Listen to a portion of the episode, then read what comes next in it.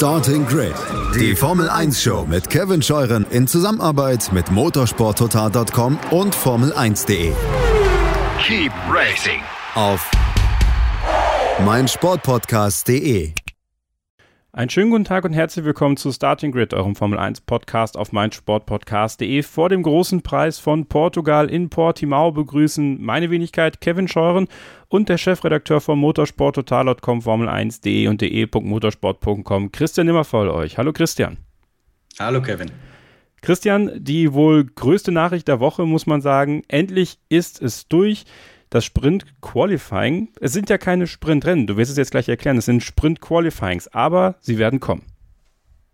Ja, also Sprintrennen, Sprint Qualifying, das ist ein bisschen die Semantik eigentlich. Also sehr, das ist Wortglauberei, wenn wir das so nennen. Aber auf jeden Fall kennen wir inzwischen erste Details, wie es aussieht. Was ich übrigens ganz spannend finde, die Formel 1 hat, korrigiere mich, wenn ich das überlesen habe oder ähnliches, Kevin, aber ich glaube, die Formel 1 hat noch nicht äh, kommuniziert, offiziell bei welchen Rennen denn das jetzt tatsächlich stattfinden wird. Also alle gehen wir ja davon aus, Brasilien, Italien und was war der dritte Kandidat? Hilf mir. Silverstone. Silverstone, genau, kurz auf die Sprünge. Das heißt, das glauben wir, das wissen wir nicht. Was wir wissen ist, wie das grob aussehen wird. Und zwar ähm, hat da die Formel 1 eine Presseaussendung rumgeschickt. Die kann euch unser schlauer Videomaster Daniel vielleicht an dem Punkt sogar kurz einspielen. Also es gibt am Freitag morgens dann, wie gehabt, eigentlich 60 Minuten freies Training. Am Freitagnachmittag dann auch, also nicht wie gehabt am Freitag, aber zumindest wie gehabt vom Format her, ein klassisches Qualifying im Ausscheidungsformat. Dann gibt's am Samstag wieder ein freies Training, am Samstagmorgen und am Samstagnachmittag dann ein 100 Kilometer Sprint Qualifying äh, mit zwei Reifensätzen, aus denen die Fahrer frei auswählen dürfen, wo dann Rennen gefahren wird auf Basis des Qualifyings vom Samstag und das Ergebnis dieses Rennens wird dann die Startaufstellung für den Sonntag sein. Das Spannende dran ist jetzt, und das ist das, was mich persönlich ein bisschen stört, aber da kann man natürlich unterschiedlicher Meinung sein, dass es dafür auch Punkte gibt, nämlich drei Punkte für den ersten dieses Rennens, zwei Punkte Punkte für den zweiten, einen Punkt für den dritten. Warum mich das stört, und da kommen wir schon ein bisschen bei Meinung an, Kevin, ist, ähm, die Formel 1 tut ja eigentlich alles, um das Feld zusammenrücken zu lassen, um die Weltmeisterschaft möglichst lange spannend zu halten. Wenn ich jetzt denen, die dazu in der Lage sind, äh, am Samstag schon das Sprintrennen zu gewinnen, und das sind ja sehr häufig wahrscheinlich die gleichen, die am Freitag im Qualifying vorne stehen, also die schnellsten Autos im Feld, dann helfe ich denen eigentlich nur frühzeitig in der WM zu enteilen. Also ich finde das nicht wahnsinnig schlau und habe auch noch ein paar andere Kritikpunkte. Dazu kommen wir später noch. Ja, lass uns doch noch mal ganz kurz, um, um auf so ein paar Fakten einzugehen, was ja auch ein ganz äh, interessanter Punkt ist, wie sind jetzt Freitag und Samstag aufgeteilt? Du hast es gesagt, es gibt am Freitag ein erstes freies Training, dann ein normales Qualifying. Das ist aber dann wirklich so, dass da die Startreihenfolge für das Sprint-Qualifying ausge, ähm, ausgefahren wird. Und äh, dann haben wir wieder freies Training am Samstag. Dann haben wir dieses Sprint-Qualifying. Das macht dann die Startaufstellung für, für Sonntag. Richtig. Korrekt. Also im Qualifying am Freitag, das wird so ablaufen wie das Qualifying, das wir bisher von Samstag kennen. Da wird der Pole-Setter für das Rennen am Samstag ermittelt, das aber eigentlich noch nicht die Pole Position ist, denn die Pole Position für den Grand Prix, die wird im Rennen am Samstag ermittelt. Also es klingt jetzt komplizierter, als es eigentlich ist. Ähm, ja, Nein, also wie gesagt, ich, ich bin jetzt kein allzu großer Fan davon. Ganz interessant, auch ähm, spannend dann in, in den Details, was passiert, wenn es Regenrennen gibt. Da gibt es äh, seitens der Formel 1 dann auch hier drei Sätze Wet und Four Sätze Intermediate Tires, äh, wann du was verwenden darfst. Das wurde da auch aufgelistet, wird jetzt, glaube ich, ein bisschen zu weit führen. Was wirklich sehr spannend ist, ist... Ähm, Park-Fermé-Regel, ja. Bisher durftest du ja die Autos nicht mehr anrühren nach dem Qualifying. Jetzt ist das natürlich ein bisschen anders, weil jetzt sagen die schon, am Freitag nach dem ersten Qualifying darfst du noch was ändern. Würden die das nämlich nicht dürfen, wäre ja dieses freie Training am Samstagmorgen komplett äh, obsolet und, und hinfällig. Das heißt, jetzt gibt es zwei verschiedene Park-Fermé-Conditions. Die eine beginnt am Freitag nach dem ersten Qualifying, die zweite dann, und das ist die, wie wir sie bisher kannten, wo du wirklich mit wenigen Ausnahmen, aber nichts Entscheidendes mehr am Auto machen darfst, die setzt dann nach dem zukünftigen Qualifying ein, was aber jetzt ein Rennen ist. So, ich hoffe, ich habe es klar, klar rübergebracht. Äh, hast du auf jeden Fall. Das war nämlich das nächste, wo ich dich fragen wollte, was es damit aus sich hat mit diesem Park Fermé, weil das ist ja auch so eine, so eine Regel, die, die natürlich so Formel 1 spezifisch äh, für viele gar nicht mal so klar ist, was das Park Fermé ist. Das können wir vielleicht an anderer Stelle auch nochmal erklären, gerne auch im Podcast Starting Grid, ähm, wo wir eh das Thema, was wir jetzt heute haben, hier im, im Video auch noch weiter beleuchten werden. Also, wenn ihr noch weitere Informationen haben wollt, hört da auf jeden Fall rein. Aber mh, hm, etwas, was ich da auch noch besprechen wollte, in, in aller Kürze, ist das das mit den Reifen. Ähm, das ergibt für mich so rein von außen gesehen, Christian, und vielleicht hast du da einfach schon auch ein besseres Gefühl für, äh, keinen wirklichen Sinn. Also äh, du hast ähm, am Freitag nur weiche Reifen zur Verfügung, um dich für das Sprintrennen zu qualifizieren. Äh, was ist denn da der Sinn dahinter? Das kann ich dir nicht beantworten, Kevin. Ich habe die Regeln nicht gemacht. Aber tatsächlich steht hier am Freitag äh, ein normales Qualifying-Format am Nachmittag. Also ich übersetze das jetzt quasi wörtlich aus der Pressemitteilung raus. Ich habe auch With gefunden. five soft Tire Sets available only. Was die Logik dahinter ist, frag mich nicht. Ich fand es auch immer spannend, wenn du da auch schon ein bisschen äh, variieren kannst, weil das war ja eigentlich immer eine Frage, die das Qualifying auch so ein bisschen aufgepeppt hat. Q2 fährt einer mit Mediums, äh, fährt er doch mit Soft. Also das waren so, das gehört einfach irgendwie dazu. Ähm, so, jetzt ist halt alles ein bisschen anders. Da werden wir uns auch dran gewöhnen. Im Detail wird mit Sicherheit auch wo ein Fehler sein, den man dann auch nicht äh, unbedingt gleich verteufeln darf. Ich finde es halt generell einfach nicht gut. Also ich finde, es verwässert wirklich die, die DNA der, der Formel 1. Ähm, wer ist jetzt der eigentliche Polesetter? Ja, ist es der, der ähm, die schnellste Qualifying-Runde gefahren ist, so wie es meiner Meinung nach der Tradition der Formel 1 entspricht?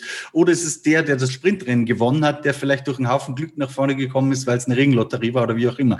Geht der dann in die Pole-Statistik ein? Ist dann Ayrton Senna oder Lewis Hamilton äh, noch der König der Pole-Positions? Weil das ist ja dann eigentlich was mit Rennfahren. Also ich, ich finde es äh, nicht gut aus vielen Gründen. Ich lasse mich gern überraschen. Ich bin mir auch sehr, sehr sicher, dass die Rennen spektakulär und spannend werden. Ja? Also bitte nicht falsch verstehen. Ich glaube schon, dass das einen Mehrwert bieten kann.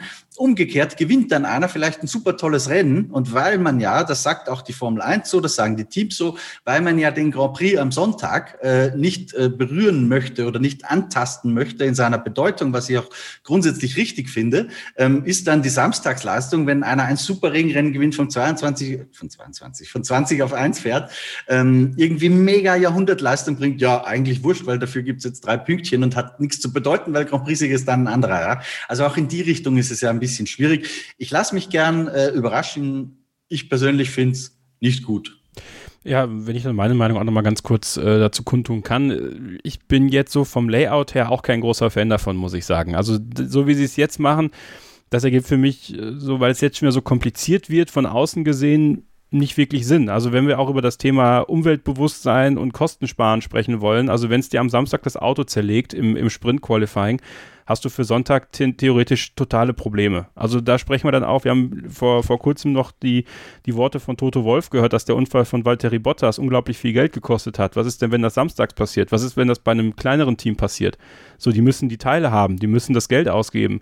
Und ich habe auch nicht wirklich das Gefühl, dass es jetzt so ein Sprintrennen ist, aller alle hauen alles raus, sondern äh, auch da wird es äh, Taktikspielchen geben, eventuell am Ende. Also ich, ähm, ich weiß nicht, man sollte nicht alles verteufeln und, und uns interessiert da eure Meinung auch brennend zu, weil es, glaube ich, etwas sein wird, was uns, was uns äh, einerseits begeistern wird, weil es wieder ein, ein Rennen und etwas Unvorhersehbares mehr ist.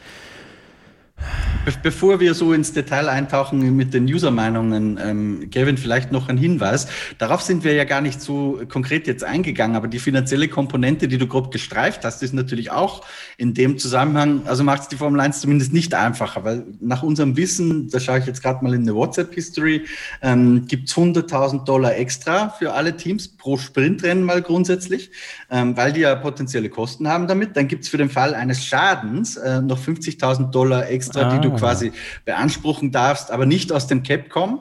Weil das ist ja, die Teams argumentieren ja völlig zu Recht, wenn wir einen großen Unfallschaden haben oder in allen drei Sprintrennen dreimal ein Bottas-Chassis, wo mir Mercedes gesagt hat, das hat jenseits eine Million Pfund gekostet, na, dann fehlen halt fünf Millionen Euro am Ende des Jahres.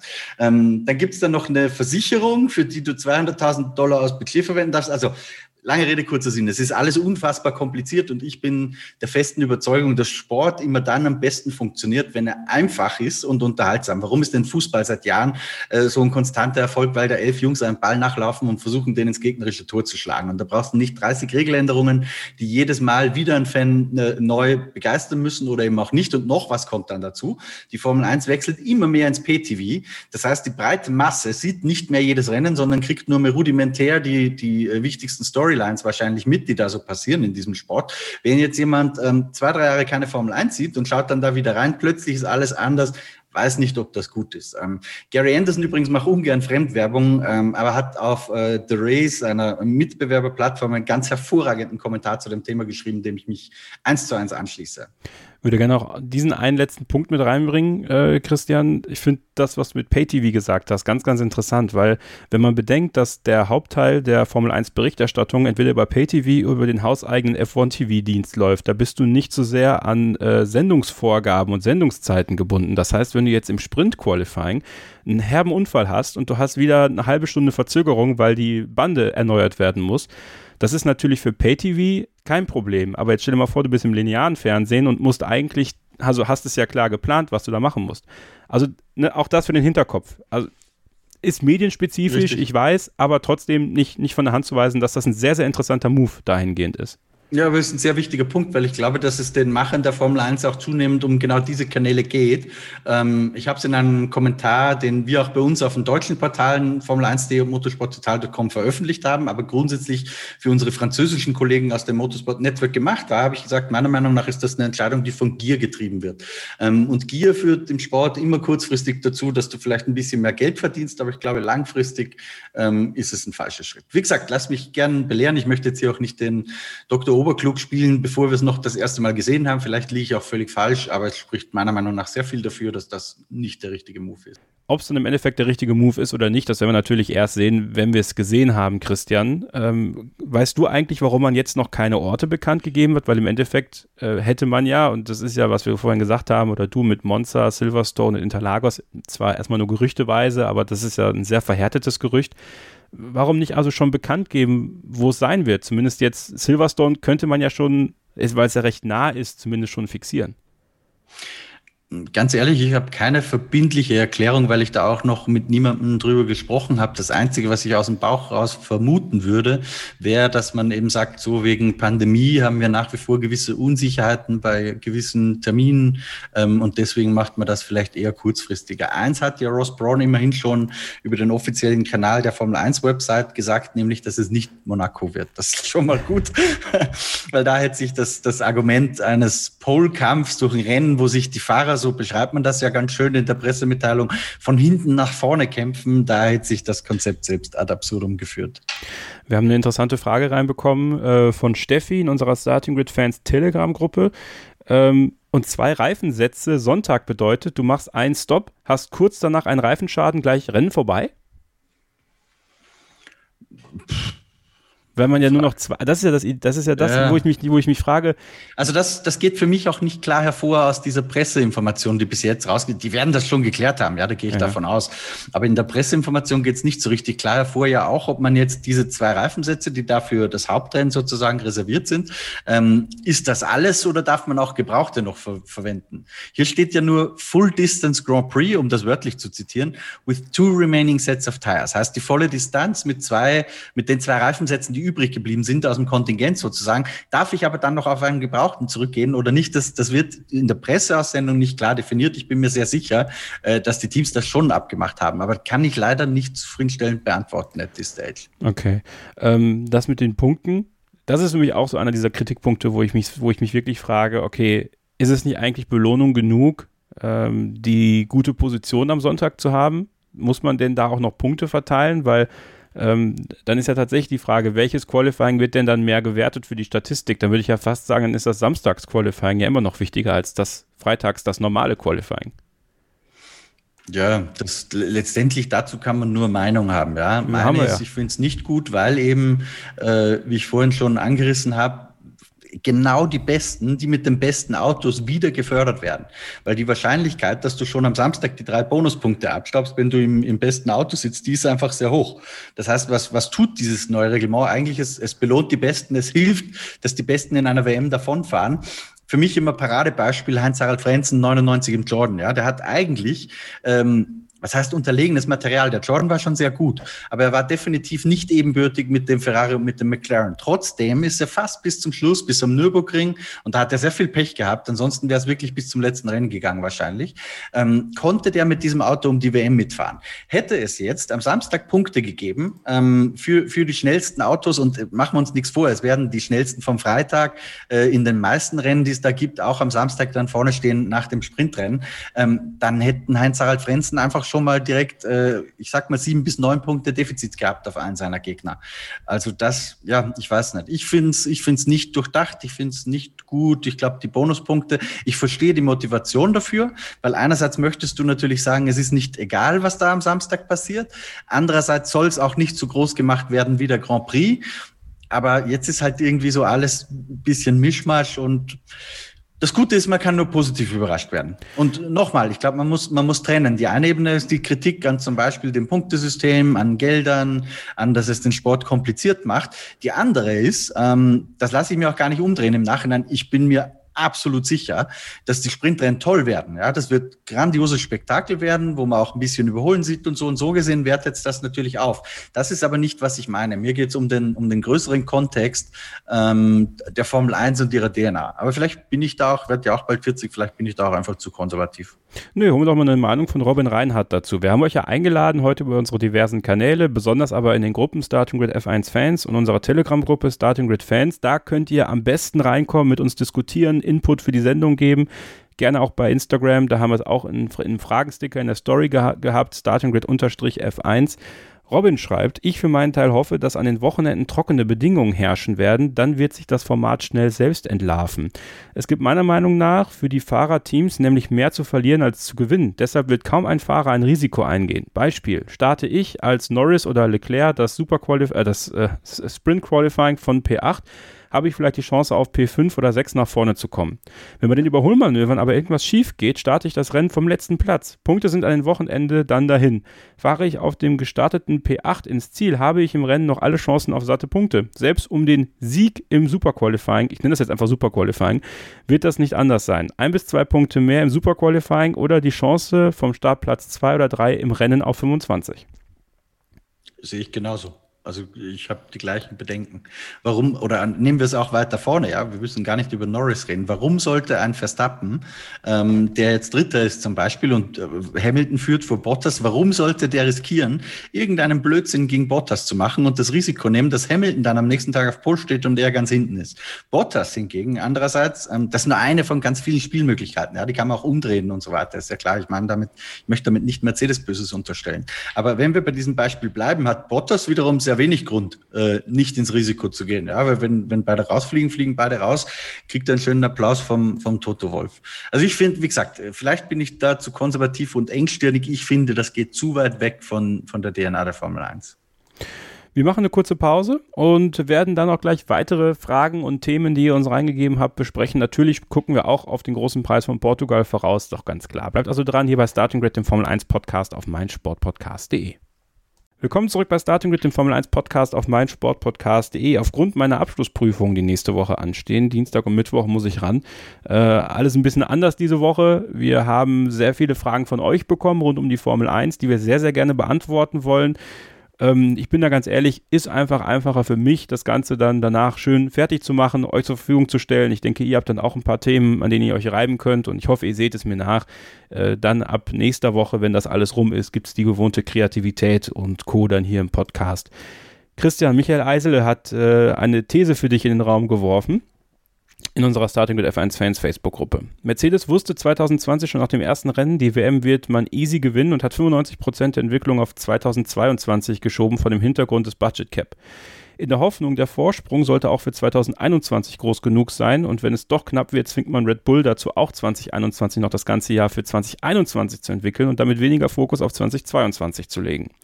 Die Chance mit Honda ist schließlich die letzte. Ergo Mercedes geht 2021 ein Risiko ein, dass die WM knapper wird und man gegebenenfalls den Titel sogar verlieren könnte, zementiert den Vorsprung aber in 2022 und darüber hinaus. Wäre das eine Überla Überlegung, die Mercedes vielleicht angestellt hat? Haken ist natürlich, dass sie selbst noch in 2021 entwickeln müssen und wahrscheinlich nicht gedacht haben, dass die Konkurrenz, äh, dass die Konkurrenz wegen High-Low-Rake so nah dran sein wird. Er ist sich sicher, dass Ferrari das schon seit 2020 so macht, auch wenn ich denen für 2022 trotzdem kein WM-Auto zutraue. Das liegt aber eher an der italienischen Unternehmensstruktur, Mentalität. Ist eine sehr interessante These, die gar nicht mal so abwegig ist, finde ich. Nee, ich glaube, dass die das versuchen, davon können wir ausgehen. Also das versuchen ja eigentlich alle, dass du sagst, du kommst 21 mit so wenig Aufwand wie möglich durch, um 22 einfach voll da zu sein, weil damit definierst du ja die nächsten Jahre. Wenn wir reden von 22, meinen wir ja eigentlich diese nächste Reglementperiode, die dann so ähnlich wie die letzte seit dem Hybrid-Ära, die ja dann wahrscheinlich mit kleineren Änderungen durchkommt, wo du 2022 aber die Basis für Erfolg oder Misserfolg erstmal legst. Startest du da schlecht weg, ähm, kannst du das zwar aufholen, musst aber sehr hohen Aufwand betreiben, sehr hoher Aufwand betreiben, wird wiederum immer schwieriger in Zeiten, wo Budget Cap, Windkanalstunden, alles Mögliche reglementiert ist. Also grundsätzlich ist der, ist der Gedanke sicher richtig. Ich glaube auch, dass gerade Mercedes, ähm, das haben sie in den letzten Jahren ja schon ein paar Mal gemacht, äh, vielleicht ein bisschen früher als andere den Hebel umgelegt hat. Ich glaube sogar auch, dass sie das Ende letzten Jahres teilweise schon gemacht haben. Ähm, ich weiß nicht, ob sie dafür 21, 22, das fließt ja auch alles so ein bisschen ineinander. Das, was du generell lernst über Aerodynamik oder über andere Dinge, das kannst du auch mitnehmen in andere Fahrzeugdesigns. Es ist ja nicht so, dass alles, was du 21 tust, 22 nichts mehr wert ist. Ja, das Wissen, das du anhäufst, das bringt dir ja auch im nächsten Jahr was. Aber ich glaube schon, dass Mercedes den Hebel grundsätzlich sehr früh gelegt hat. Ähm, gehofft hätten sie mit Sicherheit, dass der Abstand zu Red Bull größer ist, dass sie jetzt schon komplett umlegen können und sagen, so, da können wir es riskieren, da kommen wir vielleicht durch, vielleicht kommt Red Bull uns zum Jahresende wieder näher, wir werden trotzdem Weltmeister. Ähm, das wird jetzt ein bisschen schwieriger, weil Red Bull und Max Verstappen einfach näher dran sind, als man, als sie das vielleicht gedacht oder zumindest gehofft hätten. Ein Punkt, ähm, den würde ich gerne noch rausarbeiten, äh, den der äh, Zuhörer, wie heißt der? Kevin Michael. Schnell?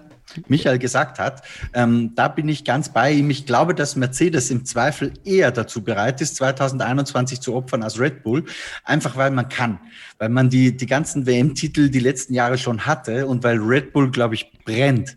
Ich glaube, Red Bull wird es im Zweifel eher in Kauf nehmen, zu sagen, 21 werden wir Weltmeister, dafür tun wir uns 22 ein bisschen schwerer und müssen da wieder auf die Hinterfüße kommen, wenn sie wirklich die Chance haben, dieses Jahr Weltmeister zu werden. Auf der anderen Seite glaube ich schon auch, dass dieser historische achte Titel für Lewis Hamilton auch sehr wichtig wäre. Also lange Rede, kurzer Sinn. Die Theorie ähm, von Michael, die hat mit Sicherheit einen Punkt. Ich glaube auch, dass da sehr viel Wahres dran ist. Wie es wirklich ist, wissen die vielleicht selbst noch gar nicht, weil auch sehr viel davon abhängt, wie sich die, die WM 2021 jetzt entwickelt. Thema Lewis Hamilton, da ja ganz interessant. Wäre das sogar ein Incentive? Äh wenn man ihn so ein bisschen damit einspannt und ihn bestmöglich aufklärt, dass man sehr viel für 2022 macht, ihn natürlich nochmal ein Jahr länger zu binden und das selbst wenn es dieses Jahr nicht klappt mit dem achten WM-Titel, wenn er dann nächstes Jahr auf den neuen Autos, mit dieser neuen Generation, dann hätte er quasi in drei Autogenerationen Weltmeistertitel geholt, der achte Titel sogar nochmal irgendwie ja, bemerkenswerter wäre? Ja, ein sehr, sehr interessanter Gedanke. Habe ich noch äh, nicht drüber nachgedacht. Ich glaube spontan aus dem Bauch raus nicht, dass sie jetzt deswegen extra die WM verlieren nein, würden. Nein, nein. Aber, aber wenn man sagt, so, es passiert uns ähm, und dann haben wir vielleicht einen Luis nochmal für zwei Jahre, weil da machen wir dann gleich einen ordentlichen Vertrag, dann wird er, oder vielleicht sogar einen Dreijahresvertrag, damit er zehnmal Weltmeister werden kann hat was. Also darf man zumindest in dem Podcast mal drüber spekulieren. Ja, finde find ich nämlich auch, weil es ist viel bei uns in der Starting mit F1 Fans Facebook-Gruppe gab es einige Fragen Richtung äh, Mercedes-Fahrer-Duo 2022. Ja, also das haben wir ja so ein bisschen angerissen in den letzten Wochen auch schon, weil Terry Bottas, der ständige Wackler, was ist mit Lewis Hamilton, wenn er wirklich äh, den achten Titel holen sollte, hört er dann auf? Kann man ja dann sogar von ausgehen, irgendwie ein Stück weit, vielleicht auch nicht. Dann ist natürlich diese unbekannte äh, Max Verstappen. Äh, sollte Red Bull es dieses Jahr nicht schaffen, Weltmeister zu werden, siehst du dann eine Möglichkeit, dass Max Verstappen tatsächlich zu Mercedes geht und könntest du dir dann im Umkehrschluss, das war nämlich eine Frage, die wir auch reinbekommen haben, äh, vorstellen, dass George Russell vielleicht zu Red Bull geht? Ausschließen kann man in der Formel 1 überhaupt nichts mehr. Aber ich glaube, das hängt echt. Ich will nicht langweilig sein. Äh, ich bin der Erste, der solche Spekulationen liebt. Aber es wäre einfach unseriös, sich darüber Gedanken zu machen. Also grundsätzlich glaube ich schon, dass äh, Bottas einen sehr schweren Stand haben wird, in diesem Auto zu bleiben. Es sei denn, äh, Lewis Hamilton verlängert. Das, glaube ich, hat tatsächlich ein bisschen Lewis Hamilton selbst in der Hand. Ähm, außer er verlangt jetzt exorbitante Gagen oder sonst irgendwas, was Mercedes nicht leisten kann. Aber ich glaube nicht, dass ihn ähm, Mercedes so vor die Tür setzen würde, wie es Ferrari damals mit Michael Schumacher gemacht hat. Das kann ich mir nicht vorstellen. Ähm, dann hängt es also erstmal an Lewis, was macht der? Wenn Mercedes ähm, sagt, wir müssen Lewis Hamilton irgendwie ersetzen, dann hast du zwei Möglichkeiten an der Stelle von Toto Wolf. Die eine ist, du sagst, du baust George Russell schon auf als Teamleader, finde ich einen sehr, sehr großen Sprung, um ehrlich zu sein. Ich meine, George Russell ist mit Sicherheit ein Ausnahmetalent, aber dass einiges dazugehört, dann auch in dem WM-Kampf zu bestehen und so, ob sich eine Marke wie Mercedes, äh, wo auch so viel äh, Geld, so viele Interessen dranhängen, das Risiko, ob eine Marke wie Mercedes das Risiko eingehen würde, wage ich vorsichtig zu bezweifeln. Da könnte ich mir dann eher vorstellen, dass man dann mit einem vielleicht gerade von Red Bull enttäuschten, weil es wieder nicht geklappt hat, ähm, Max Verstappen spricht, der, das weiß man, äh, Jos Verstappen, Raymond Vermeulen, die sprechen immer wieder mal mit Toto Wolf, das haben die auch nie dementiert und bestritten, ähm, dass man vielleicht eher das versucht. Was wir natürlich nicht wissen ist, wie genau die Ausstiegsklausel von Max Verstappen aussieht. Ja, mein Gefühl wäre aber, äh, wo ein Wille, da ist ein Weg. Also sollte der Weg wollen, ähm, dann wird es da auch eine Möglichkeit geben, unabhängig von von irgendwelchen Klauseln. Die große Frage ist, ähm, was macht Lewis Hamilton? Und ich glaube, weiter zu schauen als das ähm, ist erstmal was heißt nicht seriös? Man kann, man kann über alles diskutieren, aber es bringt einfach nichts. Ja, weil das ist, glaube ich, das Erste, wo sich so gewisse Wegpunkte entscheiden werden. Und von da an werden gewisse Dinge ähm, sich entwickeln und, und sich leisten. Und ich sag, ich kriege ganz häufig auch über meine Facebook-Seite Formel 1 Insight mit Christian Nimmervoll ähm, solche Fragen. Ich sage dann immer, ich kann nicht was prognostizieren, was, glaube ich, die Leute selbst noch nicht einmal wissen, die die handelnden Personen sind. Und ich glaube, das ist genau so ein Fall. Ich glaube, es wissen die einfach auch nicht, wie es weitergeht. Es macht aber so viel Spaß zu spekulieren. Ja, absolut. Ja, ja vor, richtig. vor allem wir also, haben und Wahrscheinlichkeiten und was würde passen ja, genau. und so, das, das, darüber kann man ja reden. Das machen wir ja auch hier. Yannick Meyer möchte gerne was wissen und zwar, wie denkt ihr über die Zukunft von Christian Horner und Dr. Helmut Marko? Ich finde, die beiden stehen unter großem Druck, Mercedes zu schlagen. Honda scheint einen sehr guten Motor gebaut zu haben. Die letzten Jahre wurden gute Ergebnisse durch einen schlechten Start in die Saison und einen schwachen zweiten Fahrer verpasst. Dieses Jahr haben sie eine starke Nummer 2 und sind von Beginn an konkurrenzfähig. Könnte beim Misserfolg zum Start in das neue Reglement 2022 ein neuer Teamchef etabliert werden? Kann ich mir überhaupt nicht vorstellen. Also ich glaube, die sitzen beide sehr fest im Sattel. Ähm, Helmut Marko sowieso, das ist mehr oder weniger der, der geistige Vater des kompletten Red Bull Motorsportprogramms. Das Einzige, was bei Helmut Marko und das wünsche ich ihm absolut nicht, weil ich ihn sehr schätze und mag für die Art und Weise, wie er Interviews gibt. Das ist nämlich einer der letzten, der da noch wirklich ähm, sehr, sehr offen und ehrlich spricht und auch sehr äh, undiplomatisch, wenn es denn sein muss. Aber bei ihm wird halt irgendwann mutmaßlich mal das Alter ein Thema. Ja, ich glaube, er ist jetzt 78 oder 79, etwas knapp vor, vor der 80, ist kerngesund und ich bewundere ihn sehr dafür, ähm, mit, mit welcher äh, auch körperlichen Fitness er dieses Programm, also auch wenn du vielleicht First oder Business fliegst, aber du musst dir die ganze Reiserei erstmal reintun und verkraften. Das ist jetzt äh, nicht so ohne. Ähm, also größte Bewunderung dafür, aber irgendwann wird Alter einfach mal, wie es uns allen äh, geht, wird es ein Thema werden. Ähm, bei Horner, der hat zumindest vom Alter her noch ein paar Jahre mehr als Dr. Marco und ich, was ich so höre, vernehme, gibt es nicht die geringsten Anzeichen dafür, äh, dass die beiden bei Red Bull ausgetauscht werden könnten. Und aktuell gibt es ja auch keine sportliche Veranlassung, weil gerade wird äh, mit großem Erfolg aufgebaut dieses Red Bull Motorenprogramm. Also man, man legt da eher noch mehr Holz rein in den Ofen seitens Red Bull, als das bisher schon der Fall ist. Und der sportliche Erfolg kommt ja auch gerade wieder zurück. Also ich kann mir nicht vorstellen, ich wüsste auch nicht wer und warum. Er, ergibt für mich nicht wirklich Sinn, äh, diese Frage zu stellen jetzt. Also die Frage zu stellen vielleicht schon, aber also ihr ich, wisst, was ich meine. Ich, ich, ich glaube, ich verstehe Yannicks äh, Ansinnen dahinter, weil man ja immer mit sehr großen Erwartungen an eine Saison gegangen ist, auch hin und wieder mal sehr großkotzig in Anführungsstrichen unterwegs war, aber das musst du natürlich auch haben. Also ich denke, wenn du nicht mit einem Selbstverständnis daran gehst und sagst, ich möchte Weltmeister werden, dann wirst du es auch nicht. Also Das ja. ist natürlich auch mal immer eine Kopfsache und was Psychologisches. Aber ich verstehe natürlich das schon, dass äh, nach so vielen Jahren, wo man jetzt auf einen WM-Titel wartet und man ja dann doch am Ende sehr oft sehr weit weg war von Mercedes, natürlich irgendwo von außen dann diese Frage stellt, weil es ist ja dann wieder vergleichbar mit dem Fußball. Ähm, da ist es dann der Sportdirektor Dr. Helmut Marko und der Trainer Christian Horner, der bei manchen Vereinen schon vor die Tür gesetzt worden wäre, die halt eine gewisse Ambition haben. Aber ich glaube, da ist ein ganz, ganz wichtiger Unterschied, den man auch beachten muss. Die, die Hierarchien in den verschiedenen Teams, die sind halt unterschiedlich. Ja, bei Ferrari als Teamchef bist du mehr oder weniger Ausführender äh, des, des Vorstands, wo wiederum die äh, mächtige Agnelli-Familie in letzter Instanz dahinter steckt. Ja, da, da gibt es also Kräfte, an die die reporten. Bei Red Bull ist das ein bisschen anders, weil Horner und äh, Marco haben zwar sehr wohl Dietrich Mateschitz und zumindest auf dem Papier auch die Jovida-Familie ähm, über sich sozusagen in der Hierarchie, aber das genießt natürlich vollstes Vertrauen, ähm, weil die beiden von Anfang an dieses Projekt mit aufgebaut haben. Das ist natürlich ganz anders als bei anderen Teams. Also die sind integraler Bestandteil ähm, des Managements und, und das, das unterscheidet sich schon ein bisschen. Das, deswegen ist es anders als beim FC Bayern, kann man sagen, so hier äh, Karl-Heinz Rummenigge, der Vorstand, der kümmert sich darum, dass der Trainer entlassen wird. Die Konstellation gibt's in der Form bei, bei Red Bull einfach nicht.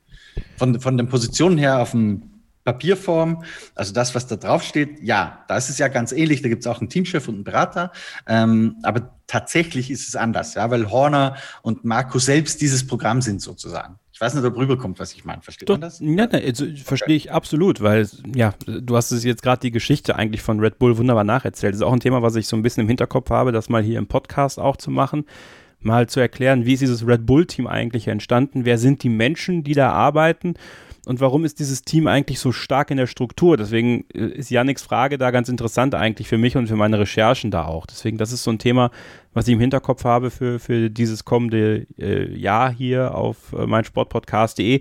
Den Podcast Starting Grid, den solltet ihr übrigens überall abonnieren, wo ihr ihn abonnieren könnt. Also bei Apple Podcasts, bei Spotify, bei Deezer, wo auch immer ihr Podcast hört. Abonniert uns, das ist immer das Wichtigste. Das Wichtigste ist abonnieren. Das ist ein, ein gratis Podcast mit vielen tollen Informationen rund um die Formel 1. Interviews, wie zum Beispiel auch Mitte Mai Emerson Fittipaldi, den zweifachen Formel 1 Weltmeister, den ihr hören werdet, aber abonniert den Podcast. So wie ihr die YouTube-Kanäle von Formel 1, die motorsporttotal.com abonnieren solltet, ist es auch immer wichtig, den Podcast zu abonnieren, weil dann seid ihr immer dabei, wenn eine neue Ausgabe kommt und da verpasst ihr nichts und das ist wunderbar und das solltet ihr tun. Und wir möchten uns bedanken und zwar für ganz tolles Feedback auf unsere letzte Ausgabe unserer kleinen TV-Diskussion, Christian. Da wurde eifrig diskutiert über das, was wir da gesagt haben. Ähm, habe mir auch noch so ein paar Sachen durch den Kopf gehen lassen, die, die dann mit, mit Sky vor allem zu tun hatten und äh, ja auch Jacques Schulz zum Beispiel, der auch immer von vielen hier gefordert wird, im Podcast zu kommen. Möchte ich einfach mal ganz, ganz offen und deutlich sagen, der wird nicht kommen. Ja, wir haben ihn oft angefragt, wir haben gesagt, Herr Schulz, die Leute möchten Sie hören, er will aber nicht. Ja? Also vielleicht ein für alle Mal quasi für euch so, der wird nicht kommen. Also außer ein Wunder passiert und äh, würde mich natürlich freuen. Ich würde sehr gerne mit ihm sprechen. Christian auch über das, was, was damals so war bei Premiere, weil es ist ein interessantes Thema. Aber er möchte nicht und das müssen wir respektieren. Und bis auf weiteres werde ich da auch nicht mehr anfragen. Und äh, noch ein letztes in eigener Sache und dann machen wir eine Pause und kommen dann gleich im nächsten Abschnitt wieder zu einigen Fragen. Ähm, an den Rennwochenenden, Christian, machen wir ja bei euch auf Formel 1.de auf dem YouTube-Kanal Videos. Ne? Erklär noch mal ganz kurz, wie das läuft. Genau, also Donnerstag, Freitag und Samstag, Kevin, ähm, fassen du und ich so ein bisschen das Geschehen des Tages zusammen. Also das Wichtigste, was man jetzt nicht zum Beispiel im Fernsehen sehen konnte, sondern was eher in den Medienrunden passiert ist, wo zwar wir Printjournalisten zugelassen sind, aber TV-Journalisten halt meistens nicht unbedingt Teil davon sind. Da versuchen wir das Wichtigste für euch nochmal zusammenzufassen, zu ordnen und zu sortieren. Und ich glaube, Kevin, ich weiß ungefähr, warum du das Thema jetzt auch hier aufs Tapet gebracht hast, weil ganz wichtig ist, dass wir das trennen ähm, vom Starting Grid Podcast. Der Starting Grid Podcast und auch unser Zoom Vodcast Format, wo ja schon im Namen steckt Video V ähm, und Oddcast äh, für den Podcast. Das sind Co-Produktionen, Co-Produktionen von meinsportpodcast.de mit dem Podcast Starting Grid, den ihr auch gerade hört, mit unseren Portalen des Motorsport Network Deutschland, nämlich Formel1.de, motorsporttotal.com und die deutsche Sprachausgabe von motorsport.com, wohingegen diese Videoanalysen, die wir machen, die sind ein reines Motorsport Network Produkt und haben haben mit meinsportpodcast.de nichts zu tun. Deswegen können wir leider auch aktuell das nicht als Podcast anbieten, sondern wenn ihr die Infos daraus haben wollt, dann müsst ihr auch tatsächlich die Videos schauen auf dem YouTube-Kanal von Formel1.de. Und da kann ich nur wiederholen, was der Kevin vorher gesagt hat. Abonniert ihn, weil dann erfahrt ihr genau, wann wir loslegen. Das ist nämlich für mich mit dem Zeitplan, die Medientermine, die schwanken immer ein bisschen, das nicht jedes Wochenende gleich. Das heißt, für uns ist es immer ein bisschen schwierig vorherzusagen, wenn wir abends tatsächlich loslegen. Wir versuchen das auf unserem YouTube-Channel immer so früh wie möglich zu kommunizieren, aber ganz ähm, früh können wir leider nicht. Das heißt, so früh wie es geht. Aber wenn ihr einfach den Channel abonniert und die Glocke aktiviert, dann kriegt ihr auf eurem Handy einfach eine Push-Benachrichtigung, so geht gleich los und draufklicken und dann seid ihr dabei. Das wollten wir auf jeden Fall nur mal für euch geklärt haben, damit auch ihr da alle Informationen habt aus erster Hand, das ist immer das Wichtigste, aus erster Hand die Informationen zu bekommen. So soll es sein. Jetzt machen wir eine kurze Pause und dann werden wir noch ein paar weitere Fragen von euch beantworten. Äh, unter anderem geht es um die Gehaltsobergrenze und natürlich auch im weiteren Verlauf noch um den großen Preis von Portugal. Bleibt also dran hier bei Starting Grid, dem Formel 1 Podcast auf meinsportpodcast.de. Ihr hört nach wie vor Starting Grid, den Formel 1 Podcast auf meinsportpodcast.de. Kevin Scheuren ist mein Name, Christian Nimmervoll ist an meiner Seite und wir arbeiten weiter munter eure Fragen ab über Instagram, Starting Grid F1. Auch da könnt ihr gerne ein Abo dalassen. Haben wir die Frage von Joibu-8 bekommen. Was ist eure Meinung zum Thema Gehaltsobergrenze? Kann man, kann man die Gehaltsobergrenze eigentlich äh, unabhängig vom Budget Cap irgendwie ein, einordnen oder sollte man immer beides zusammen sehen? Nee, man sollte beides zusammen sehen, weil das eine ähm, bedingt ja fast das andere und das, die, das eine ist auch durch das andere entstanden. Also die Gehaltsobergrenze und die Diskussionen drüber, die gibt's ja auch nur wegen dem Budget Gap. Warum? Äh, es gab ja die, äh, oder den berechtigten, wie ich finde, Einwand äh, von Christian Horner, das war vor ein paar Jahren bei einer Pressekonferenz in Mexiko. Ich weiß das noch ganz gut, weil ich danach vom Pressezentrum runtergelaufen bin in den Paddock mit ihm und mit ihm noch drüber geplaudert habe, jenseits der Kameras, ähm, wo er meiner Meinung nach zu Recht gesagt hat, ähm, wenn wir jetzt ein Budget Cap haben, und aber gewisse Dinge nicht regeln, wo du noch Geld ausgeben darfst, ähm, also zum Beispiel die Fahrergagen, ja, da hieß es ja immer, das wird ausgenommen vom Cap und da darfst du noch Geld dafür investieren. Wozu hätte das dann geführt, dass wenn Red Bull 100 Millionen übrig hat und Mercedes 200 und Ferrari 150, werden wahrscheinlich exorbitante Gagen den Fahrern angeboten werden, weil das noch am ehesten dann zwei, drei Zehntel sind, die du dir an Performance einfach einkaufen kannst. Und dann wird die Zehntel zwar verdammt teuer, ähm, aber du kannst sie dir immer noch kaufen. Und einfach, um genau das zu unterbinden, hat man gesagt, okay, okay, äh, wir, wir cappen, wir deckeln nicht nur das Budget, sondern wir äh, cappen und deckeln auch andere Bereiche, wie zum Beispiel die Fahrergehälter, die ja grundsätzlich ausgenommen werden sein, äh, sollen davon und auch äh, im Motorenbereich reden wir ja über das gleiche Thema gerade, ja, weil das wäre ansonsten das, nächste Ende, wo du einfach das Geld hindrückst. Ich stelle mir das immer so ein bisschen vor wie ein Luftballon, ja. Wenn in der einen Ecke äh, zugedreht wird durchs Reglement, dann wird einfach die Luft in eine andere Ecke bewegt. Und man möchte, glaube ich, schaffen, indem man möglichst alles äh, rundum deckelt, dass der Luftballon überall ein bisschen kleiner wird und nicht einfach, dass das Geld woanders hin verschoben wird. Das ist der Hintergrund davon. Ob das jetzt richtig ist oder nicht, steht wieder auf dem anderen Blatt. Ich hoffe, es kommt nicht der Budgetdeckel für äh, Journalistengehälter. Wobei die, die sind in der Regel eh so niedrig, dass man sich darüber keine Gedanken machen muss. Sehr gut. Aber ja, also es ist wahrscheinlich schon vernünftig in, in der heutigen Zeit. Einerseits bin ich, finde ich es immer ähm, irgendwie, dass sich Top-Sportarten äh, auch dadurch unterscheiden, dass halt sehr viel Geld bewegt wird. Also Fußballer zum Beispiel, die sehr viel Geld wert sind, werden auch immer am, am Marktwert ein bisschen gemessen an Ronaldo, an Messi. Andererseits hat das natürlich inzwischen so exorbitante, von jeder Bodenständigkeit gelöste Dimensionen angenommen, dass man auch sagen muss, man muss das auch irgendwo deckeln. Ja?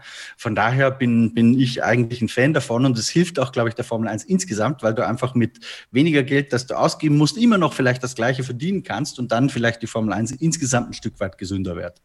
Ich finde auch, es muss halt immer ähm, ein, ein, ein Zusammenspiel sein aus Kosten sparen, aber auch Gelder, die reinkommen, fair verteilen. Also Richtig. Das, das muss halt Hand in Hand gehen. Und die, die immer weiter steigenden Rechteeinnahmen, die die Formel 1 hat, obwohl ich da manchmal das Gefühl habe, Christian, dass die, dass die Gelder langsam aber sicher so ein bisschen runtergehen. Obwohl Sportrechte immer noch sehr beliebt sind, habe ich das Gefühl, dass bei der Formel 1 halt jetzt, glaube ich, nicht jeder das ganze Geld auf den Tisch legt, was er zum Beispiel, wenn wir jetzt auf amerikanischen Sport gucken, für die NFL auf den Tisch legt oder für die, für Serie XY, für die UEFA Champions League vielleicht noch mit dem Fußball verbunden. So, aber da ja. muss, muss, ich zugeben, Kevin, dass mir ein bisschen die Einordnungsmöglichkeit fehlt, weil ich nicht fit bin, damit was Bundesligarecht und so bezahlt wird. Ähm, ich, ich glaube mal, wo gelesen zu haben, bei sehr fundierter Quelle, dass RTL zum Beispiel über all die Jahre weit mehr als eine Milliarde ähm, für die Formel 1 Rechte bezahlt hat, so 40 Millionen Dollar pro Jahr. Das ist schon ganz ordentlich. Äh, Bundesliga wird da wahrscheinlich nochmal andere Summen ausrufen. Ja, definitiv. Weißt du besser als ich, oder? Es sind wesentlich. Also ich schaue gerade mal, was Sky in der letzten äh ähm, aber äh, um diesen Punkt einfach mal so rund zu machen, ist, dass es halt nicht sein kann, dass man natürlich Kosten spart, also dass man muss Kosten sparen. Ähm, aber was man halt machen sollte, ist dann auch das Geld, was man einnimmt, durch die äh, Rechte, durch äh, Drittanbieter, dann einfach in dem Sinne äh, das an die Teams weiterzugeben, ja, um denen die Möglichkeit zu geben, wirklich kompetitiv zu sein in der Formel 1 und auch ähm, ja, die Möglichkeit zu haben, teilzunehmen. Und nicht nur teilzunehmen, sondern auch erfolgreich teilzunehmen. Das heißt, das muss Hand in Hand gehen. Und dass die Formel 1 sparen muss und dass man da nicht wieder die ganzen großen, äh, ja, ich sag mal, äh, Gelder rauspustet, wie es damals vielleicht mal war. Das Beispiel sollte man bei der Super League gesehen haben im Fußball. Äh, es lohnt sich nicht immer, äh, groß auf die Kacke zu hauen, wenn am Ende keiner dabei ist, der es macht. Ja, dann muss nämlich auch das wieder umgelegt werden auf die Fans, die eh schon viel zahlen, um an die Strecke zu kommen.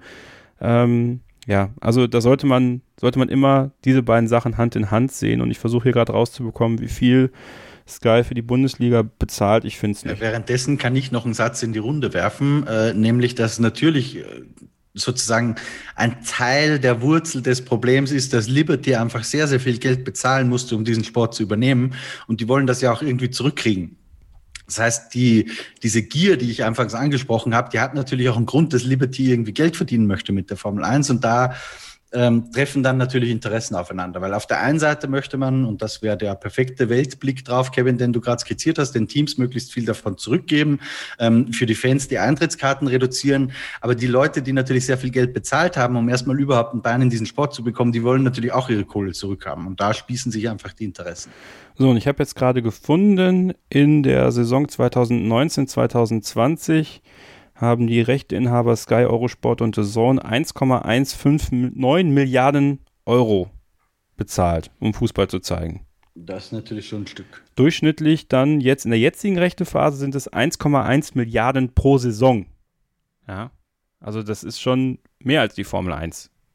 Ja, absolut, ja. Also das ist halt, deswegen meine ich halt, also muss man wahrscheinlich immer so ein bisschen in Relation sehen. Ist total interessantes Thema. Auch das ist so sowas, wo ich noch tiefer einsteigen möchte. Wenn wir dann die Möglichkeit haben, vielleicht mit jemandem zu sprechen, der da auch noch mehr Zahlen, noch mehr äh, Insights bieten kann, dann versuchen wir es natürlich hier zu machen, weil vielleicht ist es ja auch was, was euch interessiert. Also äh, da halten wir auf jeden Fall weiter unsere Augen drauf. Ebenso wie auf eure Fragen, die ihr uns geschickt habt und eure Thesen, die ihr uns geschickt habt. Und eine, da geht es auch ums Geld, Christian, da geht es um Williams. Ähm, man hat jetzt darüber gesprochen, wir haben es vorhin im ersten Take gehabt, äh, wenn ein Bottas-Auto kaputt geht, dann kostet das äh, Mercedes jede Menge Geld. Aber bei so kleineren Teams, Williams, äh, ja, da hat es beide Autos zerlegt in Imola. Ähm, inwieweit kann man, äh, oder inwieweit kann das ähm, den Aufschwung beeinflussen? Ich weiß nicht, ob du da was weißt, wo Williams da mit dem Geld so steht, ähm, aber das ist tatsächlich ein guter Punkt. Ne? Also auch da ist für die kleineren Teams das, was jetzt passiert mit Budget Cap und Einsparen hier und Einsparen da,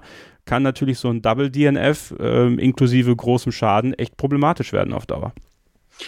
Ich sag mal so, das hilft natürlich nicht, ja, ähm, wenn dir solche Schäden öfter passieren. Auf der anderen Seite, wenn wir drüber reden, bremst das vielleicht den Aufschwung. Ähm, da würde ich dann sagen, wenn das an 500.000 Dollar oder einer Million Dollar äh, Unfallschaden liegt, dann, dann ist der Aufschwung nicht vorhanden. Ja? Also so schnell darf sich der nicht abbremsen lassen, das glaube ich nicht. Grundsätzlich möchte ich vielleicht noch erklären, bei Williams und Mercedes hat so ein Unfallschaden, wenn wir mal bei dieser Russell-Bottas-Diskussion bleiben, äh, zwei völlig unterschiedliche Dimensionen an Konsequenzen. Nämlich bei Williams geht es darum, dass einfach das Geld verloren geht, das man vielleicht gebraucht hätte. Ähm, bei Mercedes geht es darum, dass man das Geld hätte, problemlos, um diesen Schaden zu beheben, aber durch das Budget Cap einfach nicht mehr Geld ausgeben darf. Das heißt, eine Million, die man äh, jetzt irgendwie reinstecken muss, um Teile zu ersetzen, um neue Teile zu produzieren, die fehlt einfach in der Weiterentwicklung, weil Mercedes ohnehin schon äh, am Cap operiert. Das ist so ein Modesatz geworden. Das heißt, diese 145 Millionen Dollar, die da als Maximum vorgegeben sind, sind für Mercedes natürlich überhaupt kein Problem. Und die werden am Ende des Jahres in der Bilanz stehen haben, 144.999 Dollar wahrscheinlich. Bei Williams ist es anders. Williams operiert meines Wissens zumindest, vielleicht hat das Dalton Capital für dieses Jahr auch schon geändert, ich glaube aber nicht. Williams operiert gar nicht am Cap. Das heißt, für die ist der Unfallschaden insofern unproblematisch, als die diese Millionen die müssen sie zwar ausgeben und das tut denen natürlich weh, aber es ist nicht so, dass sie deswegen woanders nicht Geld ausgeben können. Das ist, das ist also ein sehr, sehr wichtiger Unterschied zwischen Williams und Mercedes in dieser Situation, den man, glaube ich, erklären muss. Mach mal hier wieder entmuten. Gut, dass du es erklärt hast, weil das war mir jetzt auch nicht bewusst. Also lerne ich auch was dazu, deswegen machen wir das hier auch. Ähm, jetzt zwei ganz mondäne Fragen, sage ich mal, äh, von der Niederrhein-Family auf Instagram. Hättet ihr erwartet, dass Lando besser fährt als Daniel? Ähm, hätte ich das erwartet, hätte ich so getippt? Nein, glaube ich nicht. Also bin ich überrascht. Ja, schon ein bisschen, aber auch nicht unendlich, äh, weil Ricciardo, wir haben das Gleiche eigentlich bei ihm bei Renault gesehen. Äh, wenn wir uns zurückerinnern an sein erstes Jahr neben Nico Hülkenberg, da hatte sich, und da waren die Bedingungen eigentlich noch besser für Teamwechsler, weil sie mehr Testtage hatten und so weiter. Aber selbst da hatte sich im ersten Saisondrittel ein bisschen schwer getan gegen Nico Hülkenberg. Das heißt, beim Teamwechsel, dass du einfach ein bisschen brauchst, Kevin, darauf sind wir beide ja auch schon eingegangen. Ja. Ähm, das ist, glaube ich, normal. Lando Norris ist schon sein drittes Jahr in diesem Team, ist da gut verwurzelt, kennt die Ingenieure, weiß, was er vom Auto will, weiß, was er sagen will, um dies und jenes zu bekommen. Da wird Ricciardo vielleicht noch ein bisschen brauchen und ich finde, dass wir dann erst in ein paar Rennen wirklich den Vergleich einstellen sollten. Aber so direkt nach meiner Meinung gefragt, bin ich tatsächlich ein bisschen positiv überrascht äh, von Landon Norris, glaube aber noch nicht, dass er sich auf der sicheren Seite wähnen sollte. Also, dass, dass Ricciardo das Duell dieses Jahr noch gewinnen wird letztendlich, ähm, glaube ich schon oder traue ich ihm zumindest zu würde ich mal so formulieren vielleicht. Andersrum gesehen äh, wäre es eigentlich aber auch kein gutes Zeichen für Lando Norris gewesen, eben weil du sagst, es ist das dritte Jahr in dem Team, das Team macht immer weiter die Schritte nach vorne und es wäre ja schon fast eigentlich ein schlechtes Zeichen, wenn nicht zu Beginn der Saison Lando Norris so stark wäre im Vergleich zu Daniel Ricciardo. Also das würde jetzt auch nicht für die, für die fahrerische Qualität von Lando Norris sprechen, wenn ein Daniel Ricciardo jetzt kommt und ihn plötzlich komplett überflügelt in den ersten zwei, drei Rennen. Absolut, das hätte nicht passieren dürfen. So gesehen ist das, was wir jetzt gerade erleben, eigentlich ähm, programmgemäßer Verlauf sozusagen. Ähm, aber mit Norris leichten positiven Tendenzen nach oben. Also er hat schon sehr starke Leistungen gebracht, finde ich.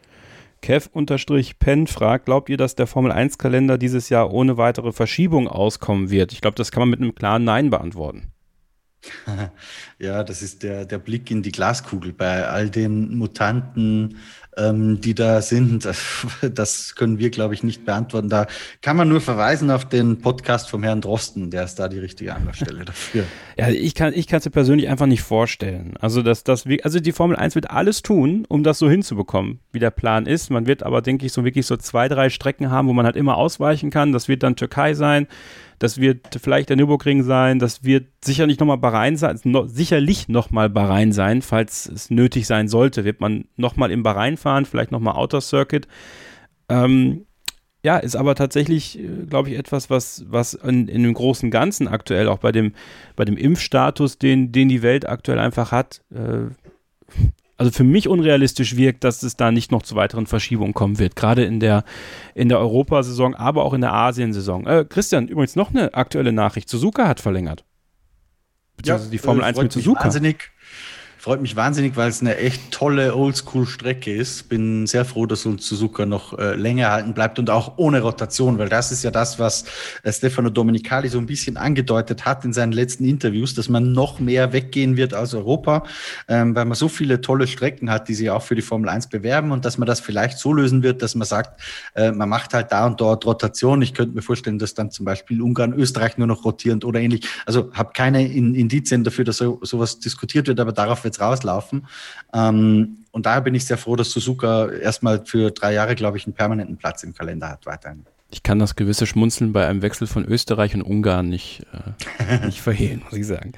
So, wir machen nochmal eine kurze Pause und danach melden wir uns noch einmal zurück. Ein letztes Take, dann die Fragen, die rund um den Portugal Grand Prix gekommen sind und natürlich unsere Vorschau darauf. Wir tippen das Ganze auch. Bleibt also dran hier bei Starting Grid, dem Formel 1 Podcast auf meinsportpodcast.de.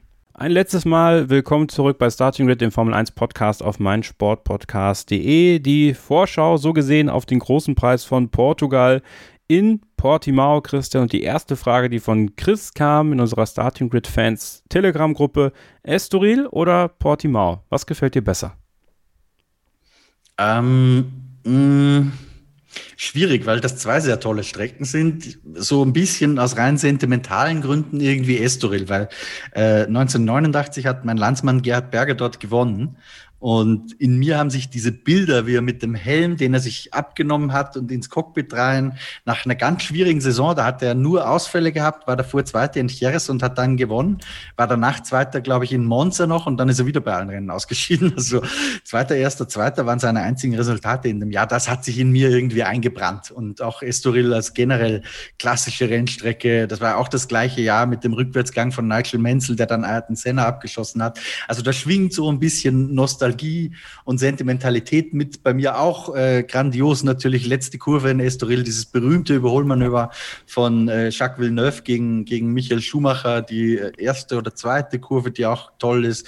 Dann dieses enge Infield mit relativ hohen Randsteinen, wo so ein bisschen bergauf. Also großartig. Ich fand Estoril immer toll, würde gern mal moderne Formel 1 Autos durchsehen, finde aber auch Portimao äh, sehr, sehr schön und, und spannend, wie es letztes Jahr war. Barcelona möchte ja nicht rotieren, aber könntest du dir vorstellen, dass äh, Portimao in diesen Circle of F1 Circuits kommt, also mal von den Finanzen abgesehen, wenn die Formel 1 so eine Art rollendes System für manche Wochenenden beschließen sollte? Ja, ist schwierig. Also der, der Nebensatz, den du jetzt so nebenbei reingemogelt hast, von den Finanzen abgesehen, ich fürchte leider, das ist genau der Dreh- und Angelpunkt davon. Wer am meisten zahlt, wird dabei sein. Hm, ja, so ist es ja meistens. Ne? Ähm, letztes Jahr hat Lewis Hamilton gewonnen, er hat da seinen 92. Sieg eingefahren, Michael Schumachers Rekord ja endgültig gebrochen und seinen neuen eigenen Rekord angelegt.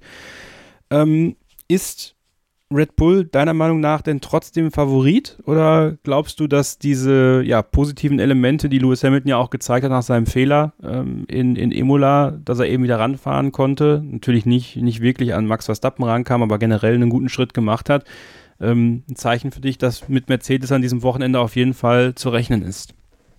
Also zu rechnen ist mit Mercedes mit Sicherheit immer. Ähm, ich, ich erwarte einen Kampf auf Augenhöhe. Ich glaube, dass es selbst für die Teams äh, selbst sehr schwierig ist, aktuell vorherzusagen, wer wird das bessere Ende für sich haben, weil einfach in Portimao waren sie noch nicht. Ähm, sehr viele Daten und sehr viel Wissen, was wir hatten, bezog sich ja auf Bahrain. Dann war jetzt Imola, da war es ein bisschen anders, aber so grundsätzlich hat sich ein wenig das Kräfteverhältnis erhärtet. Also Mercedes und Red Bull sehr weit vor dem Rest und dann kommt, kommt erstmal lange nichts und dann andere.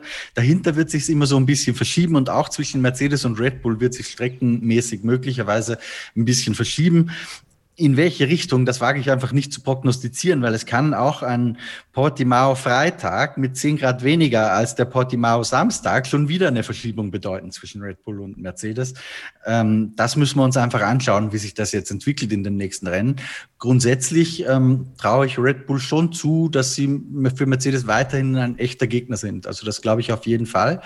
Ähm, Umgekehrt wurde Lewis Hamilton natürlich auch ein bisschen unter Wert geschlagen durch den Blödsinn, den er einfach in Imola gemacht hat, kann man ja nicht anders sagen.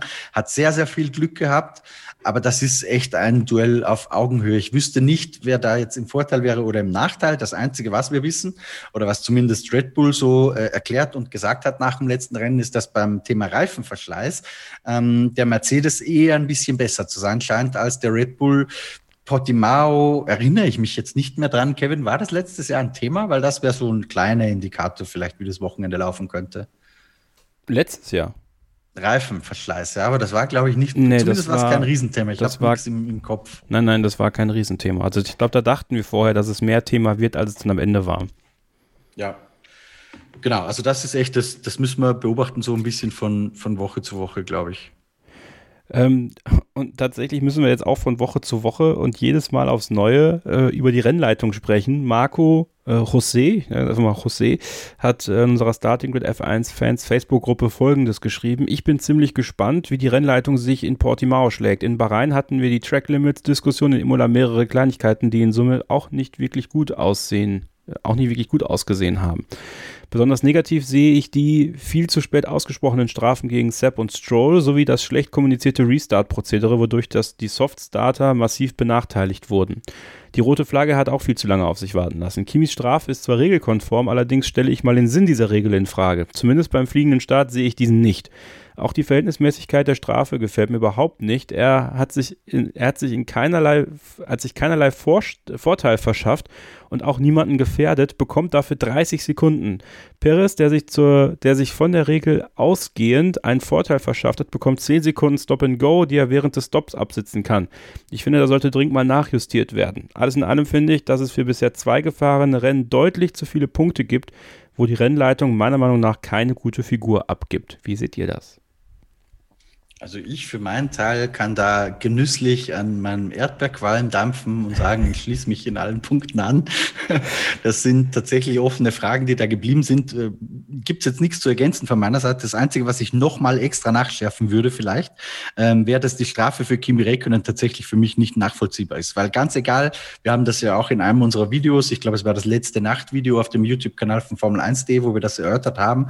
Ganz egal, wie sich Kimi verhalten hätte, ob er, dich jetzt, ob er sich jetzt zurück überholt oder nicht, er wäre auf jeden Fall bestraft worden. Und das ist natürlich, da muss man sagen, wenn das Regelwerk falsch ist, und das haben die Stewards ja auch eingeräumt, dass es da Widersprüche gibt, in ihrem Urteil sogar, dann kann man halt schon die Frage stellen, ob so eine harte Strafe auszusprechen richtig ist, die ja auch WM-Punkte gekostet hat.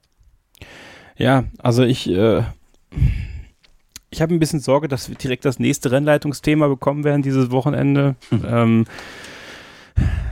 also man kann ja, also eine dieser, dieser, dieser Geschichten war auch für mich die Kommunikation, äh, die Marco auch angesprochen hat, die ganz, ganz komisch war. Also einerseits zeigst du eine, eine Stop-and-Go-Strafe an äh, bei Sebastian Vettel, dann ist es aber irgendwie, dann ist es 10 Sekunden Stop, also dann, es war total verwirrend. Ja, es war total verwirrend. Auch, dass er, dass irgendeiner, ich glaube, es war Perez, dass er sie nicht in drei Runden absitzen musste, weil er ja noch zum Stop kam und das angerechnet wird dann dieses Let Them Race, aber dann wiederum nicht so wirklich. Ähm, also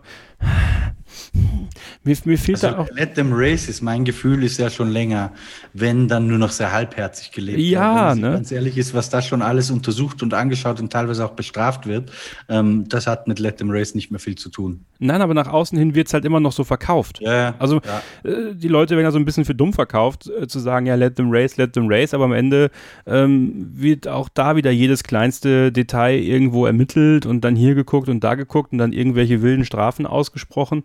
Ähm, ja, ich glaube, bei Kimi Räikkönen macht es ja jetzt keinen großen Unterschied. Also äh, vermutlich ist der Alpha eh zu schwach, äh, um in Portimao ein großes Wort mitzureden, aber ähm, ja, es ist alles ein bisschen, ah, es ist alles ein bisschen komisch und Track Limits werden sicherlich auch diesmal wieder ein Thema sein. Es wird auch diesmal wieder keine, keine einheitlichen Regeln geben. Die werden wieder dreimal verändert, äh, viermal verändert und am Sonntag wissen wir dann immer noch nicht, wie die Regeln aussehen.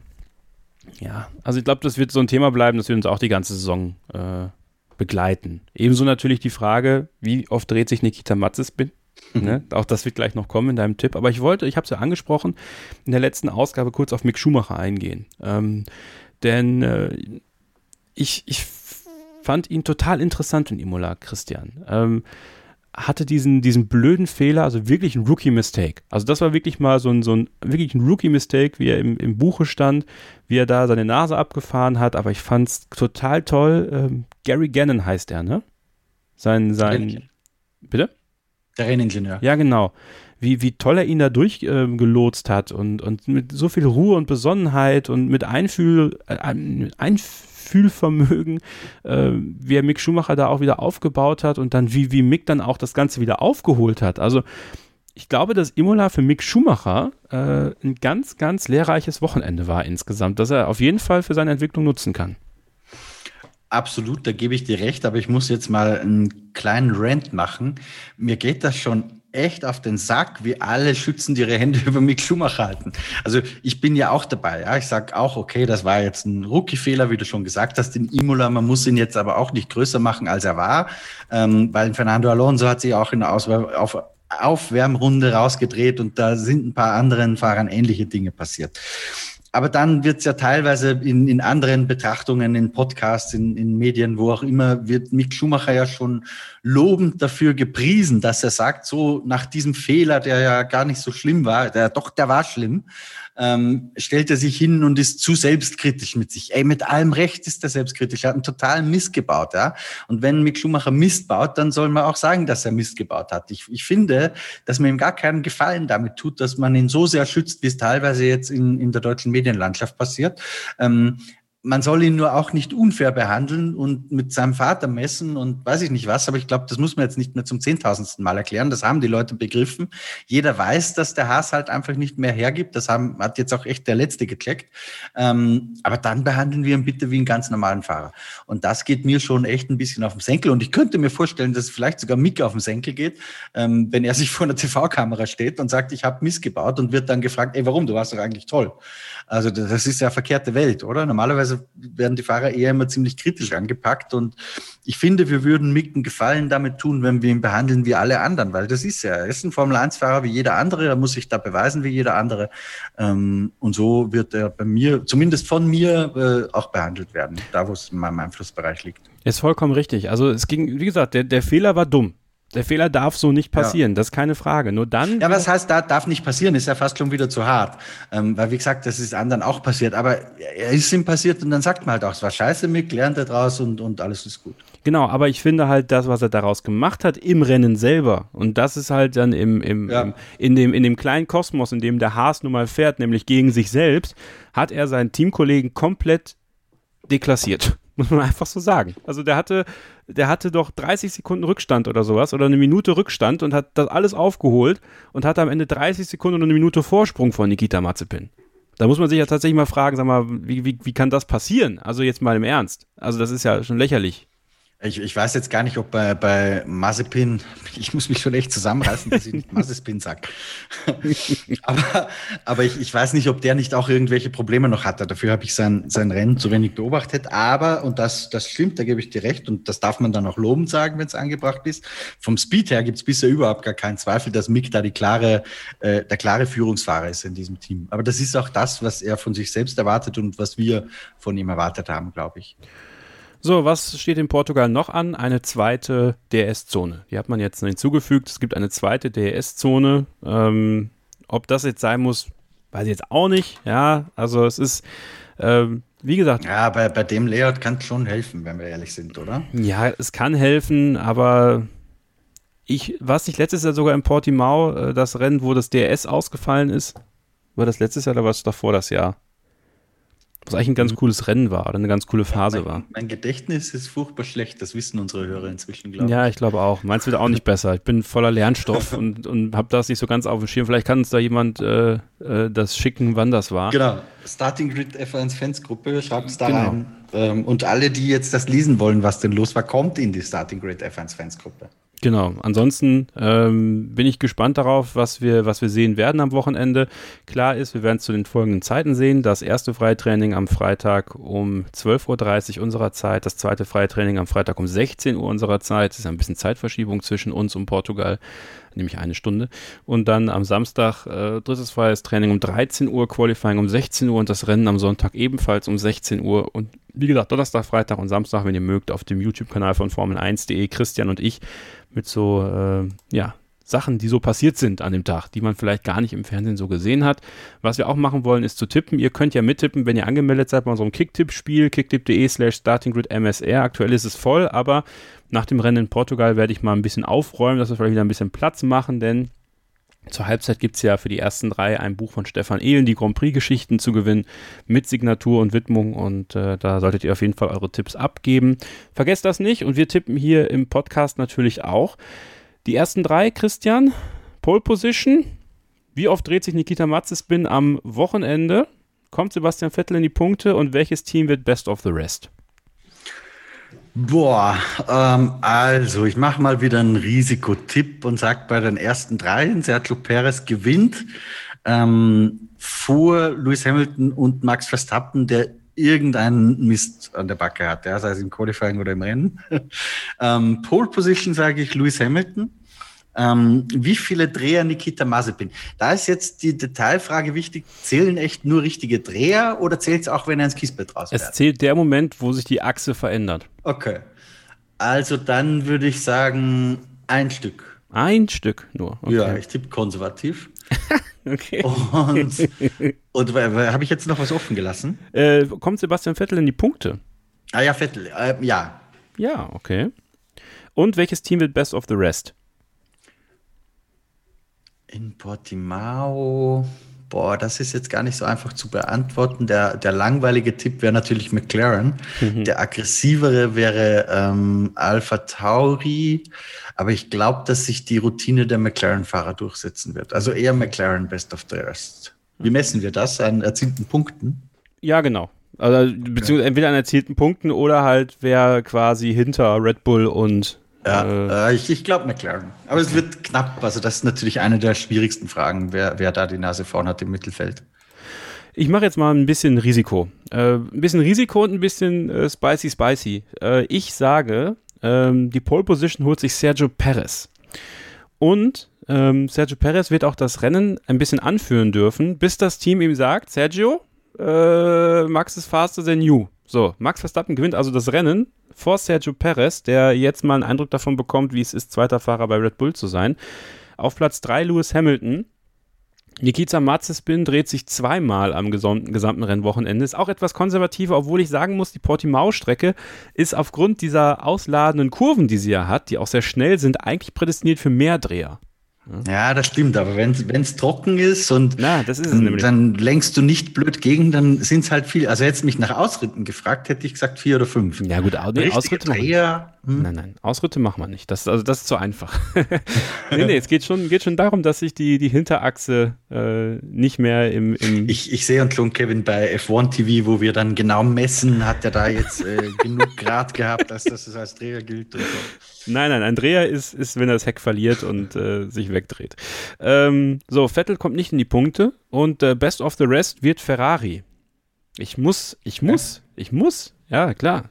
Ich, ey, das ist wichtig. Also ganz ehrlich, es geht, geht Aber hier. Leclerc war letztes Jahr da auch super schnell, was ich so in Erinnerung ja, habe. Leclerc war schnell und äh, Sainz, ich glaube, ja. es wird, es wird die, es wird der, der Moment, wo Carlos Sainz endlich Fuß fasst am Wochenende.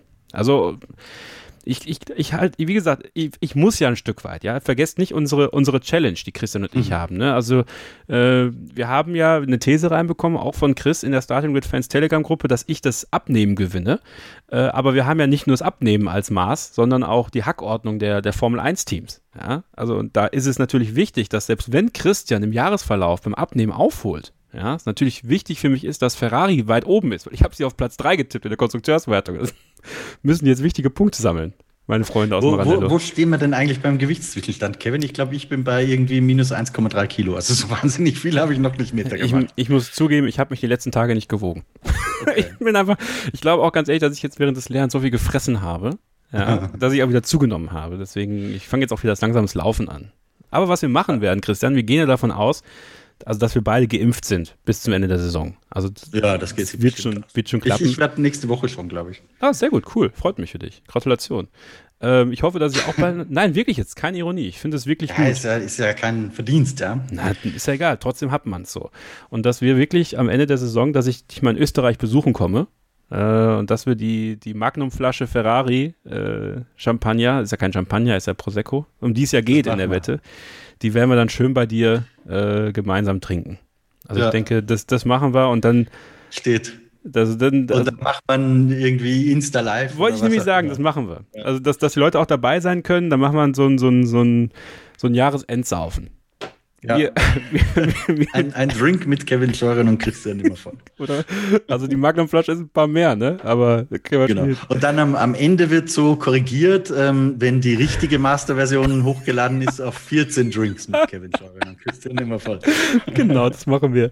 Okay, wir wünschen euch viel Spaß äh, beim großen Preis von Portugal. Habt einen schönen äh, Wochenverlauf, schöne Restwoche und wie gesagt, äh, schaut uns dann bei YouTube gerne zu.